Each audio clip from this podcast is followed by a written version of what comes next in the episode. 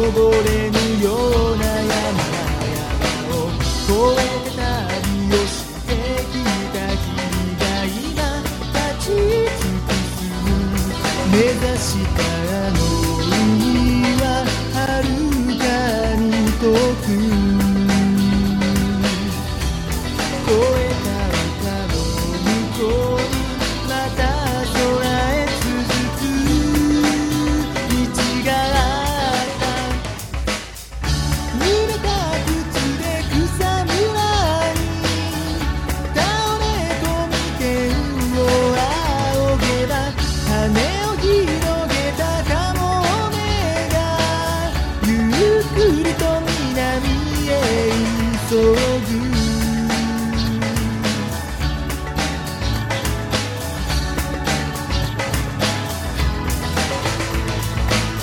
この小高い丘を越えればたどり着くのだろうかと思い立ち遠い稜線に目をやれば眺めた先朝霧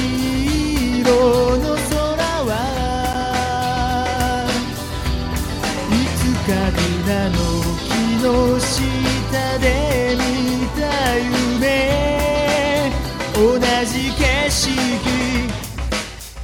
濡れた靴が乾いたらきっとまた歩き始める。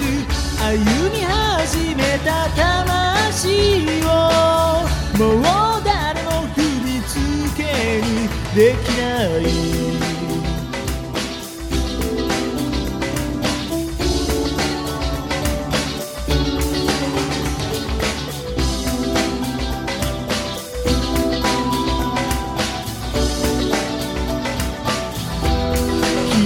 のための道が用意されてる。